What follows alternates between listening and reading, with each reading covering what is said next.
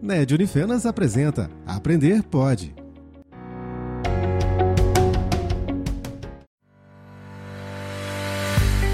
Olá, ouvinte!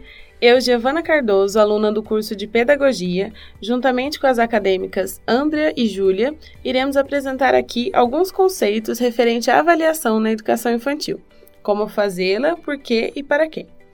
A avaliação é de extrema importância para acompanharmos o desenvolvimento de cada aluno. Dessa forma, avaliá-lo em contextos diferentes e utilizando instrumentos variados é imprescindível para o crescimento efetivo da criança. Considerando que as crianças desenvolvem-se de forma distinta durante o processo ensino-aprendizagem, o professor deve levar em conta que cada um possui um tempo de crescimento, tanto em aspectos físicos como cognitivos. Assim, é necessário acompanhar o percurso de vida de cada criança, juntamente com suas mudanças multifacetadas, com a intenção de favorecer o máximo possível seu desenvolvimento. Para discutir essas questões, iremos levantar os quatro assuntos considerados por nós como pilares importantes da avaliação na educação infantil. Andrea, quais são os instrumentos de avaliação utilizados na educação infantil? A avaliação pode ser feita por registros livres, relatórios individuais descritivos, registros de mídia, entre outros. A forma de avaliação precisa captar a singularidade de cada criança. Sendo assim, o professor deve escolher qual instrumento se adequa mais à atividade que está sendo realizada, para que possa avaliar com qualidade. Há também os portfólios, que se assemelham em algumas características e se diferem por outras. O portfólio divide-se em três momentos diferentes. São eles: particular, feito com registros pessoais e confidenciais a respeito de cada aluno e guardado de maneira que preserve suas informações. De aprendizagem, baseado em uma coleção da criança, contém rascunhos, esboços e preliminares de projetos em andamento na sala, ou seja, como um diário de cada aluno. Demonstrativo, construído com amostras importantes dos projetos realizados, sendo elas avanços ou retrocessos. Júlia, como avaliar efetivamente? Então, Giovana, cada professor pode escolher seus próprios instrumentos de avaliação, desde que esteja de acordo com as normas da escola e os objetivos pedagógicos. Utilizando de registros, uma possibilidade é cogitar todos os aspectos que julgar necessário de cada criança em um caderno separando pelo nome, ou pela data de atividade, acrescentando comentários e informações relevantes. O registro midiático também pode ser bastante enriquecedor. O docente deve capturar as situações e adicionar a elas descrições e notas sobre o momento.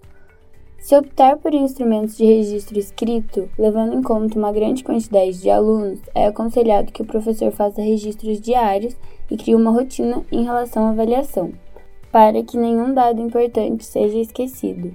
Outra possibilidade é utilizar dois instrumentos de avaliação para que tenha maiores recursos ao catalogar os quesitos avaliados, o registro escrito e de mídias, por exemplo. A avaliação mais simples ocorre por meio de uma listagem onde deve-se marcar se a criança atingiu, atingiu parcialmente ou não atingiu e em qual condição se encontra, muitas vezes, poucas vezes ou não apresentou.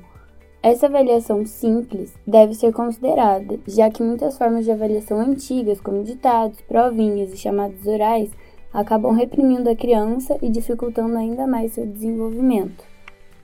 Andrea, qual a função da avaliação na educação infantil?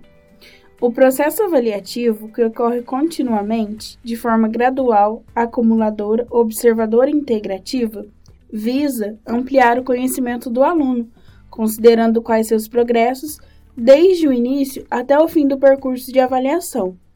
Dessa forma, o docente pode utilizar de diferentes instrumentos de avaliação e promover diferentes funções para ela. As funções da avaliação giram em torno da comunidade escolar, tendo início no aluno e percorrendo por todos os componentes desse grupo. A resguardo do professor deve-se manter registro escrito a respeito do aluno abrigando os progressos de cada criança ao passar do tempo, para que possa comparar as características e possibilitar novas experiências. Dessa forma, é possível demonstrar os avanços e retrocessos encontrados durante o caminho, partindo do aluno bem como do professor que o auxilia. Júlia, quem são os participantes da avaliação? Então, Giovana, a avaliação de modo complexo e efetivo envolve toda a comunidade escolar, desde os alunos, que constituem produto do processo de ensino-aprendizagem, até os pais, que auxiliam na captação de desenvolvimentos adquiridos pela criança. Nesse sentido, todos os funcionários da escola também fazem parte da formação integral dos alunos, pois auxiliam, ensinando-os situações cotidianas e instruindo-os quando possível. A participação da família, da escola e da comunidade escolar no processo de avaliação do aluno é de extrema importância, devem estar interligados. A família é o coração de tudo, é onde a criança recebe o primeiro contato e seu lugar de abrigo. A escola é onde ela irá desenvolver sua aprendizagem, e na sociedade é onde o aluno participa e tem vivências inspiradoras através do contato com diversas pessoas. Quando os três andam juntos, o desenvolvimento de aprendizado da criança toma maior proporção, trazendo mais segurança e facilitando sua aprendizagem, pois o apoio traz a confiança e incentiva a ir além. A partir daí, a criança constrói novos horizontes e ultrapassa seus obstáculos na sala de aula, fazendo com que sua aprendizagem se desenvolva e o processo de avaliação do professor seja efetivo. Encerramos por aqui. Obrigada e até a próxima!